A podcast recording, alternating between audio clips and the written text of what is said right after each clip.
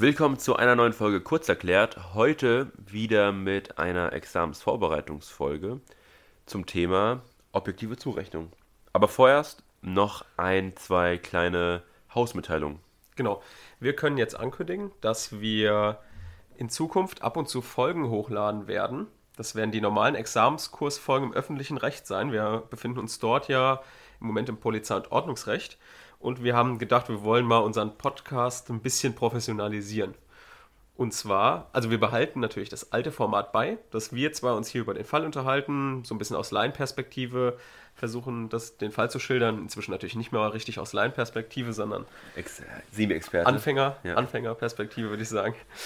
Und äh, ja, auf jeden Fall wollen wir aber dennoch euch noch ein bisschen mehr Mehrwert mitgeben. Und zwar machen wir das folgendermaßen. Wir haben einen Fall, den der Professor Dr. Stehlkens, den ihr aus einer vorherigen Folge vielleicht schon kennt, der stellt uns den Fall und wir lösen den Fall zusammen und haben aber zwischendurch Einspieler mit dem Professor, wo er Hinweise gibt an den Problemstellen, wie die bepunktet werden, wie man hier den Schwerpunkt setzen wollte, wie er es formulieren würde. Er gibt vielleicht auch Formulierungstipps. Und genau, dann könnt ihr, habt ihr mal so einen Eindruck, wie viele Punkte jetzt welches Problem gibt. Das ist vielleicht ganz hilfreich, auch Formulierungsbeispiele von einem Professor. Professor Dr. Stekens war auch ganz lange Zeit Examenskorrektor von den Examensklausuren. Das heißt, er kennt sich in dem Thema richtig gut aus, hat auch Klausuren gestellt und hat ja selbst auch so ein Online-Fallrepetitorium. Das heißt, er kennt sich sehr gut aus. Und ja. Ich glaube auch, dass es wichtig ist, also nochmal das zu unterstreichen, du machst die Fälle teilweise selbst, genau. teilweise genau. inspirierst du dich auch von Fällen, die du selber mal gemacht hast. Ja, genau. Ähm, und du löst die und man muss halt sagen, teilweise haben wir halt auch keine Lösungen, die uns bestätigt, also bestätigt wurden von irgendwelchen Korrektoren. Genau. Und ich glaube, mit äh, den Kommentaren vom Herrn Professor Stilkens sind wir in der Lage, euch nochmal so ein bisschen mitzugeben, ah, okay, wie ist da ein bisschen andere Perspektive und das zeigt euch auch wahrscheinlich, äh, dass das, was äh, ihr hier als Lösungskizze mitbekommt, das ist, was auch hoffentlich, sag ich jetzt mal, mhm. vom Professor unterstrichen wird. Genau. Und diese Fälle, die werdet ihr auch mit einer komplett ausformulierten Lösung im Internet dann finden. Das heißt, das ist auch nochmal ein Vorteil für euch, den wir euch anbieten, dass ihr einfach einen Fall bekommt, den ihr einmal als Audiobesprechung habt, mit Hinweisen von dem Klausursteller. Und ihr habt dann auch nochmal die ausformulierte Lösungskizze ähm, online und könnt ihr euch kostenlos runterladen. Und äh, ja, soweit zur Ankündigung. Dann fangen wir heute mit einer Folge Strafrecht, beziehungsweise beginnen wir heute mit einer Folge Strafrecht. Wir knüpfen an an letzte Folge, an die objektive Zurechnung. Wir haben ja vor zwei Folgen die Conditio sine qua non Formel besprochen. Die ist, beschreibt die Bedingungstheorie, also die Kausalität im objektiven Tatbestand.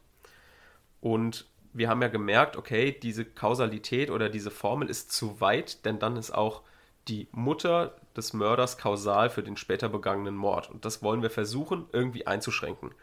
Und deswegen haben wir überlegt, wie könnte man einen weiteren Filter irgendwie uns erarbeiten, erschließen. Da haben wir festgestellt, okay, es gibt den Filter objektive Zurechnung in der Literatur. Die Rechtsprechung löst das Ganze auf subjektiver Ebene, aber wir machen das wie die Literatur im objektiven Tatbestand. Und diese objektive Zurechnung benutzen wir als weiteren Filter, um diese weite Conditio sine qua non Formel ein bisschen einzuschränken. So, und hierfür jetzt erst nochmal die Definition. Objektiv zurechenbar ist ein Erfolg dann, wenn durch das Verhalten des Täters eine rechtlich relevante Gefahr geschaffen worden ist. Das heißt, es muss erst eine Gefahr geschaffen werden. Und genau diese Gefahr, die geschaffen wurde, muss sich dann auch im konkreten tatbestandsmäßigen Erfolg realisieren. Also wenn wir zum Beispiel eine Gefahr der Tötung durch einen Messerstich geschaffen haben, dann muss sich auch dieser Messerstich im Tod später realisieren. So, das heißt, wenn der sich auf andere Weise vielleicht noch das Genick bricht, wo wir jetzt nichts mehr mit zu tun haben, könnte man zum Beispiel daran zweifeln, ob jetzt diese Gefahr, die geschaffen wurde, sich auch im Erfolg realisiert. Wir haben jetzt drei Fallgruppen, die wir jetzt machen und jeweils stelle ich dem Korosch den Fall vor und er sagt mir seine Lösung einmal, einmal die Lösung zur Kausalität und einmal die Lösung zur objektiven Zurechnung. Also, erster Fall ist der Gewitterfall. Bedeutet, Wir zwei haben Streit. Es geht wieder um irgendwie, wann wir was hochladen, wo wir halt immer Streit haben. Überhaupt nicht. Und ich merke, okay, es zieht ein richtig großes Gewitter auf. Ich habe keinen Bock mehr, mit dir den Podcast zu machen und schick dich raus auf den Hügel, weil ich hoffe, du wirst vom Blitz erschlagen. So, du gehst raus auf den Hügel, weil du mir vertraust und plötzlich wirst du von einem Blitz erschlagen. Bin ich dann, also ist mir, ist es ja jetzt erstmal kausal geworden. Kausal ist ein Erfolg, wenn die Handlung nicht hinweggedacht werden kann, ohne dass der Erfolg in seiner konkreten ja, Kausal ist es auf jeden Fall. Kausal ist es geworden, ja. Weil ohne mich wärst du ja nicht auf den Hügel gegangen. Richtig. Während dem Gewitter. Aber die Schuld, das ist die Frage. Ja, Schuld ist ein Begriff, den du immer benutzt, den, äh, der hier jetzt eigentlich nichts zu suchen hat. Ich Aber, mag den Begriff Schuld. Ja, das ist gut. Ja, also es geht darum, ob jetzt der objektiv zurechenbar ist. Also haben wir eine rechtlich, habe ich eine rechtlich relevante ja. Gefahr geschaffen, indem ich dich da hochgeschickt habe. Mhm. Ja, wahrscheinlich braucht man ein bisschen mehr Kontext ob du wusstest, dass da eine größere Gefahr herrscht? Ja, ich wusste, es zieht ein Gewitter auf und ich weiß, dass an hohen Punkten die Blitze einschlagen. Ja, dann ist dann macht das schon den Eindruck, dass du dieses Risiko eingegangen bist. Das stimmt, ja. Für die Person. Also, also wenn du, wenn das unbewusst war, also wenn ich sage, geh mal da hin und dann, oh, da ist ein Loch im Boden, das wusste mhm. ich nicht und ne, da passiert was, dann würde ich sagen, ah, okay, natürlich ist es eine kausale Sache, aber die Schuld, also die Schuld oder die Zurechenbarkeit ja. ist dann, äh, muss man mal hinterfragen. Aber in dem Fall, wenn du sagst, dass in dem Fall die Person wusste, ähm, dass es blitzt, dass ein Gewitter kommt und dass an diesem hohen Punkt die Chance höher ist, würde ich sagen, dass es auf jeden Fall objektiv zurechenbar ist. Okay. Konsequenz wäre dann, wenn wir das alles durchprüfen, dass ich wegen Totschlag verurteilt werde, weil ich dich auf den Hügel geschickt habe während dem Gewitter und du vom Blitz erschlagen wurdest. Vom Gefühl her würde das. Also vom, das vom, vom, Gefühl her ist es schwierig, aber gleichzeitig ja. muss man auch sagen, klar, wenn. Also ein anderes Beispiel, also so relativ ähnlich ähm, von, von der Auslegung her, wenn du jetzt ähm, einen Arbeitgeber hast, der seinen, mit, mit, also seinen Angestellten während eines Sturms rausschickt mhm. zum Pakete austragen, ja. dann ist natürlich also absolut du würdest ja nicht hinterfragen und sagen, oh, okay, das ist eine fragwürdige Entscheidung von dem Arbeitgeber, warum macht mhm. er das? Also da müsste er schon irgendwie ab einem gewissen Punkt sagen, ey, ich muss meine Leute schützen. Mhm. Und da würdest du ihm halt auch nicht sagen, okay, die, die, die der Arbeitgeber ist komplett zu, äh, zuweisungslos in dem, äh, äh, äh bei, der, bei der Schuldsuche, sage ich jetzt genau, mal. Genau, ob das so arbeitsschutzmäßig in Ordnung ist, kann man sich kann man drüber streiten, aber er wäre nicht strafbar wegen Totschlag, wenn er jetzt von einer Windböe durch die Gegend gewirbelt wird genau. und dann stirbt. Genau. Weil das ist allgemeines Lebensrisiko. Du hast ja auch immer noch so einen gewissen Eigenverantwortlichkeit. Du kannst sagen, okay, hier Leute, es gewittert.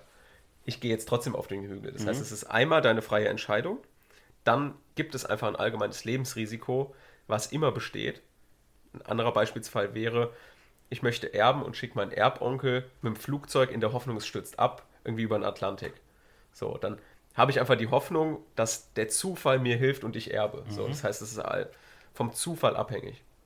Das heißt, es ist nicht mein Werk, dass du vom Blitz getroffen wurdest, weil ich zu wenig Einfluss darauf habe, ob der Blitz jetzt wirklich in dich mhm. einschlägt, sondern das ist vom Zufall abhängig. Ja. Genau. Das heißt, hierbei handelt es sich um ein Unglück und kein Unrecht. Okay. Kann man sich merken. Genau. Das heißt, sowas, was allgemeines Lebensrisiko ist, ist nicht objektiv zurechenbar. So, dann nächster Fall. Und zwar gehen wir beide spazieren und du läufst unter einem Baugerüst entlang. Und ich sehe von weitem, oh, da fällt ein Ziegelstein von ganz oben runter und der zieht genau auf deinen Kopf. Mhm. Und dann schubse ich dich zur Seite und der Stein trifft dich nur an der Schulter. Ja. So. Bin ich jetzt, dadurch, dass ich dich halt genau in den Weg geschubst habe, ist das mir objektiv zurechenbar, diese Körperverletzung? Also erstmal ist es kausal geworden, können wir uns ja fragen. Ja, absolut. Kausal ist es geworden, ja. Weil du an der Schulter nicht getroffen wärst, wenn ich dich nicht geschubst hätte. Aber ist es jetzt objektiv zurechenbar? Schwierig. Also die Annahme ist ja, dass äh, die Person, sag ich mal, gestorben wäre, hättest du sie nicht weggeschubst. Mhm. Aber das tut ja nichts zur Sache. Weil kannst ja jetzt nicht deine gute Tat anrechnen lassen auf die auf das Endresultat, oder? Mhm. Ja, also du, du kannst ja nicht du sagen, schon von anrechnen, von anrechnen, das ist auf jeden Fall schon richtig. Also ich kann jetzt nicht sagen, ich habe das Leben gerettet, aber ich musste dir dafür die, das, den, den, Arm brechen. Also das hat ja erstmal in dem Zusammenhang nichts zu tun. Klar, im mhm. Gesamtbild schon, aber wenn ich jetzt versuche, objektiv, die objektive ähm, Zurechnung? Zurechnung zu verstehen, also, also darzulegen, dann würde ich sagen, ja, objektiv gesehen hat die Person auf jeden Fall mhm. für die Verletzung, sag ich mal, Rechenschaft zu tragen. Oder ja. ist auf jeden Fall dafür, äh, ist der Grund, warum die Person am Arm verletzt ist. Ja, also du hast schon mit so, mit so einem Anrechnen, von einem Anrechnen gesprochen, das ist auf jeden Fall richtig. Also so ein Anrechnen ist nicht möglich oder so eine Risiko, also bei Risikoersetzungen, also wenn ich ein Risiko durch ein anderes ersetze, dann ist es auf jeden Fall objektiv zurechenbar. Mhm. Dann müsste man sich auf anderer Ebene unterhalten, ob das vielleicht ähm, gerechtfertigt wäre, wozu wir noch kommen. Genau, aber bei so einer Risikoersetzung, da kann ich einen Beispielsfall machen. Der A möchte den B totschlagen mhm. und lauert ihm an der Biegung auf und ich krieg das vorher mit oder du kriegst das vorher mit. Und um das zu verhindern, dass er totgeschlagen wird, haust du ihm eine runter, damit er schon vorher ohnmächtig wird und nicht stirbt. Mhm. So, das ist aber eine Risikoersetzung.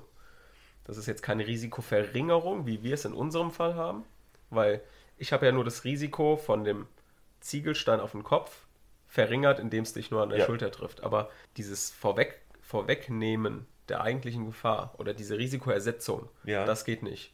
Also sobald es nur eine Risikoverringerung ist, ist es nicht objektiv zurechenbar, denn es wurde keine rechtlich missbilligende Gefahr geschaffen, sondern mhm. ich habe dir ja geholfen. So, aber wenn es eine Risikoersetzung ist, also diesen, den Totschlag mit einer Körperverletzung, die an sich jetzt nichts miteinander zu tun haben, das zu ersetzen geht nicht. Das ist objektiv zurechenbar. Man müsste natürlich dann auf der Rechtfertigungsebene noch gucken, okay, vielleicht äh, hast, hättest du mutmaßlich eingewilligt, wenn ja. du Bescheid gewusst hättest und so weiter. Da unterhalten wir uns ein anderes Mal drüber. Aber wir merken uns, Risikoersetzung ist objektiv zurechenbar, Risikoverringerung ist nicht objektiv zurechenbar, denn mhm. es wurde keine rechtlich missbilligende Gefahr geschaffen. So, dann kommen wir zum Fall Nummer 6 und zwar zu dem Genickbruchfall. Mhm. Und zwar sticht der A dem B in den Bauch. Ja. Und es kommen aber noch rechtzeitig die Rettungssanitäter, tun ihn auf die Trage, den Verletzten, ab in den Rettungswagen. Der Rettungswagen kommt am Krankenhaus an. Im Krankenhaus wird er ausgeladen und der eine Rettungssanitäter kriegt einen Herzinfarkt, ja. kippt um, du fällst von der Trage oder B fällt von der Trage und bricht, bricht sich das Genick. Ja. Ist das jetzt dem A, also dem Angreifer mit dem Messer, objektiv zurechenbar, sowas? Dass er den Herzinfarkt hatte, während er behand also während er getragen wurde, meinst du? Nee, ich, meine Frage ist, ist jetzt der A, der den B mit dem Messer gestochen hat, für den Tod verantwortlich, beziehungsweise ist ihm der Tod objektiv zurechenbar. Von dem Helfer, meinst du jetzt, oder? Nee, sondern von dem der auf der, Trage, der auf okay. der Trage lag und Verstehe. sich das Genick gebrochen hat. Aber du könntest jetzt auch sagen, das hatten wir letztes Mal, wäre die Sache, die Frage, ob der Helfer, der jetzt ihn fallen gelassen mhm. hat, ob der Schuld hat, weil natürlich, weil A ihn abgestochen hat, mussten die jetzt ihm helfen kommen und dadurch Ne? Genau. Aber okay. Ähm, also, ob der Verletzte. Also, grundsätzlich kausal. Also, Kausalität besteht. Ohne die. Genau, ohne, die, ohne abgestochen zu werden, wäre er nicht auf die Trage gekommen und dann könnte er nicht fallen gelassen werden worden sein und wäre dann nicht äh, gestorben. Ja. Aber ähm, ich würde sagen, dass man ihm das nicht anrechnen kann mhm. vom Gefühl her. Also wenn wir jetzt gucken, ist er objektiv dafür zurechenbar? Zurechenbar, würde ich sagen, nee. Mhm. Weil wir hatten ja auch das letzte Mal besprochen, dass es irgendwie eine gewisse Unmittelbarkeit haben muss. Mhm. Wir können uns, genau, gut, dass du sagst, wir können uns nochmal die Definition angucken. Ja. Das heißt, es müsste erstmal von dem Messerstecher eine rechtlich relevante Gefahr geschaffen worden sein. Genau. Wurde eine Gefahr geschaffen? Ja. Und welche? dass er abgestochen wurde und dass er abgetragen werden muss, also weggetragen werden genau, muss. Genau, die Gefahr, die geschaffen wurde, ist, dass er stirbt anhand eines Messerstichs. Genau. Genau. Aber dann kam jemand anderes und hat, sage ich jetzt mal, daraufhin ihn fallen gelassen mhm. und da, deswegen ist er gestorben. Das heißt, wahrscheinlich ist es relativ ähnlich zu dem, was wir letztes Mal hatten, dass. Dazwischen treten Dritter. Genau. So ein bisschen, ja. Es und, ähnelt der Fallgruppe, ja. Und also er hat dazu beigetragen, wahrscheinlich ist er geschwächt gewesen in dem Fall. Und dann hat das Fall dazu gesorgt, dass er sozusagen daran mhm. gestorben ist. Aber wahrscheinlich hat er einen gewissen Einfluss gehabt und deswegen vom Gefühl her ist er nicht schuld, also nicht schuldlos oder auch nicht einflusslos an der Sache, aber er ist nicht unmittelbar für das Fallen ähm, äh, Verantwortlich. verantwortlich. Ja, also man könnte das sich über diese Fallgruppe dazwischentreten Dritter, könnte man es sich herleiten. Allerdings dadurch, dass ich das halt mit dem Herzinfarkt gemacht habe, ha- war das kein aktives Handeln von dem Rettungssanitäter. Deswegen ist es besser, wenn man es über unsere Fallgruppe löst. Atypischer Kausalverlauf. Und zwar fragen wir uns da erstmal, was ich schon gemacht habe, hat er eine Gefahr geschaffen? Ja, Ja. er hat eine Gefahr geschaffen. Und zwar, dass der B durch den Messerstich stirbt. So. Und jetzt müssen wir gucken, ob sich die Gefahr, die er geschaffen hat, im konkreten Erfolg realisiert. Aber es, er ist ja jetzt nicht durch den Messerstich gestorben oder deren Begleitumstände, wie vielleicht noch innere Blutung oder was auch immer, sondern er ist durch den Genickbruch gestorben, weil er von der Trage gefallen ist. Ja. Und diese Gefahr hat der Messerstecher nicht geschaffen. So, das bedeutet, es ist ihm nicht objektiv zurechenbar. So ein, atypisch, das ist ein atypischer Kausalverlauf. Okay. Wir haben ja auch über die kumulative Kausalität schon mal gesprochen. Also A und B füllen dem C jeweils eine Gift, also Eine nicht tötende eine nicht Menge. tötende Menge Gift ins Glas und wissen voneinander nichts. Das wäre auch ein atypischer Kausalverlauf. Wir haben damals gesagt, ja, kausal ist es. Mhm. Schauen wir uns in der objektiven Zurechnung nochmal an. Und hier fällt es in die Fallgruppe atypischer Kausalverlauf, Okay. weil man nicht damit rechnet, dass der andere, dass auch noch einen anderen gibt, der auch noch eine Menge Gift äh, ins Glas schüttet. Und wie würde es dann bei der Bestrafung aussehen? Also die würden dann beide nicht Totschlag bekommen? Genau, die würden wahrscheinlich ähm, Körperverletzung, Körperverletzung mit Todesfolge kann man überlegen. Man kann, also da, da kann man noch verschiedene Aber die werden auf jeden Fall nicht schuldfrei. Nein, nein. Okay. Genau. Soweit. Hier können wir vielleicht noch sagen, diese atypischen Kausalverläufe sind also der, ein Werk des Zufalls und nicht das Werk des Täters. So, das kann man sich ganz gut merken. So, das war's für heute. Nächstes Mal machen wir wieder öffentliches Recht und am 18. April könnt ihr euch schon mal alle notieren. Dort kommt die erste Folge mit dem Professor Dr. Stierkens, wo ihr auch die Lösung bekommt. Und ja, An der Stelle auch nochmal ein, zwei kleinere Mitteilungen. Ähm, es wäre super für alle, die unseren Podcast gerne hören, dass ihr uns auf Apple Podcast gerne eine positive Bewertung da lässt.